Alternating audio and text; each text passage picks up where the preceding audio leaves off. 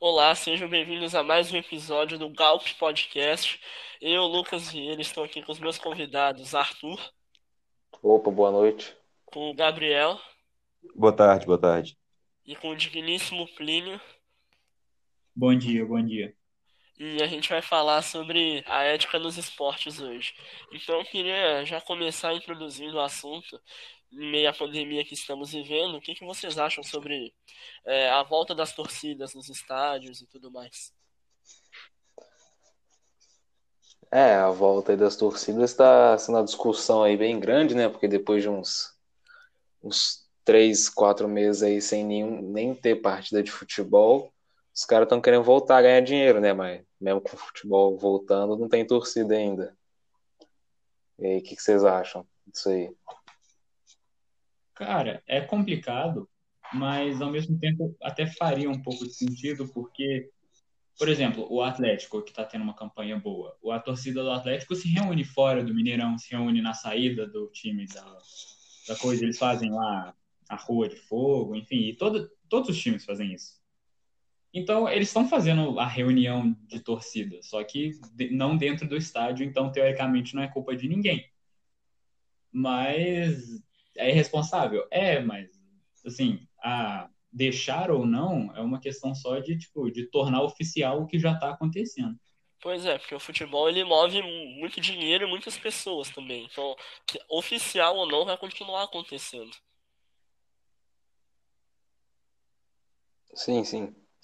E porque exatamente como o Plínio falou, você fazer, você liberar ou não juridicamente é só para deixar as pessoas entrarem no estádio, porque reunindo as pessoas já estão.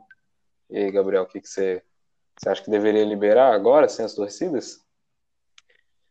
Olha, na minha opinião, eu acho que o, o ato, né, da, por, por parte das organizações de liberar as torcidas entrar no estádio é, de certa forma, uma, talvez um ato realmente bem responsável, o não estava falando isso, porque você está meio que legitimando a ação de, tipo assim, fazer com que as pessoas se reúnam para uma coisa que não tem exatamente, assim, uma necessidade, né? A gente já tem a dificuldade com o Covid de manter, tipo, os estabelecimentos, até restaurantes, né? Tipo assim, é, áreas que você precisa realmente dessa movimentação. Então eu acho que não é tipo necessário você contribuir ainda mais pro, pro aumento das aglomerações, né? O problema é que não tem muito como você impedir que as pessoas, né, continuem se aglomerando fora dos estados, que nem o Pino falou. Mas eu sinceramente não vejo muita necessidade. Eu acho que não seria muito bom você dar esse acesso a uma área que é tipo bem grande para mais pessoas continuarem se aglomerando. Então eu não vejo necessidade ou motivo para eles fazerem isso. Eles É, eu, falam, eu também acho. a proposta do que eles fizeram para o Ministério era de, de que fosse com 30% da capacidade total do estádio. Só que isso é muito relativo, porque 30% do Maracanã são 20 mil pessoas. Então, assim, 30% do Maracanã é mais do que o Independência. Então, acaba que você não tá. Tipo, é uma aglomeração de 20 mil pessoas. Isso é algo muito grande que assim, você tem que levar em consideração. Pois é, Não tem como você de- comparar isso, né? apesar de ter todo, Exato. Terão todas as regras de distanciamento social, todos os cuidados, ainda assim continua sendo uma aglomeração que a galera fica eufórica junto e acaba que vai ser muito difícil deles respeitarem todas as normas assim.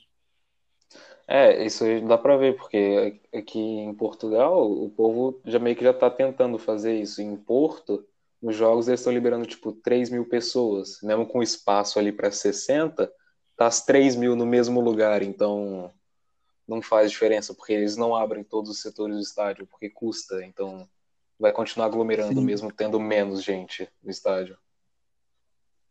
Não, até nos jogos Eu da Champions League que estavam tendo, o pessoal que ficava na arquibancada, que eram, tipo assim, jogadores não relacionados, dirigentes e tal, tipo assim, Uhum. eles próprios, que eram 20 pessoas, eles não seguiam com norma nenhuma, não ficavam de máscara, ficavam, tipo, se abraçando e tal. Então, imagina você tentar impor normas em 20 mil pessoas. 20 Pois mil é. pessoas que estão lá pelo mesmo motivo, animadas com o jogo do time delas, que provavelmente vão estar bêbadas também, né? Então, tipo assim, é, vai ser complicado pra controlar esse tipo de gente. É, seguir a norma aí, todas as normas de cuidado é, é complicado, né? Até mesmo para tipo, os 22 jogadores que estão espalhados num campo de 100 metros aí. Por exemplo, eu lembro que teve a recomendação aí da FIFA para não trocar a camisa com outro jogador de futebol quando acabar a partida. Mano, isso não, não tem nem como você pensar nisso. Tipo, não trocar por causa do suor, essas coisas. Então, é, não. Não dá para fazer isso.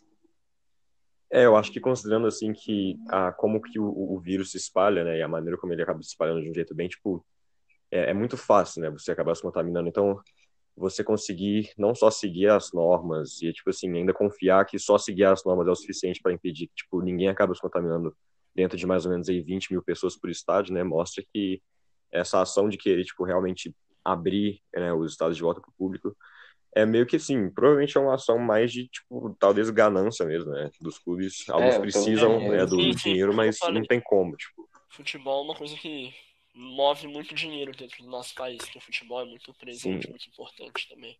É, mas com certeza tipo, não é uma necessidade no momento, né? Eu realmente acho que não é uma, uma coisa que deveria ser feita ou que eles deveriam abrir os estados por agora. É, então a gente concorda, então, que realmente deve continuar sem torcida os jogos, né? É, eu acho que a galera consegue sim. ficar mais um tempo assistindo futebol pela TV. com certeza. sim, sim. Claro. No máximo chamar um amigo para ir em casa, uma família, mas acho que não precisa ter todo. Claro, o. A. Como que eu falo? A torcida ajuda muito na. Meu Deus, eu esqueci a palavra. time. É isso. No time e tudo mais, para incentivar o time, isso que eu queria falar. Para incentivar o time.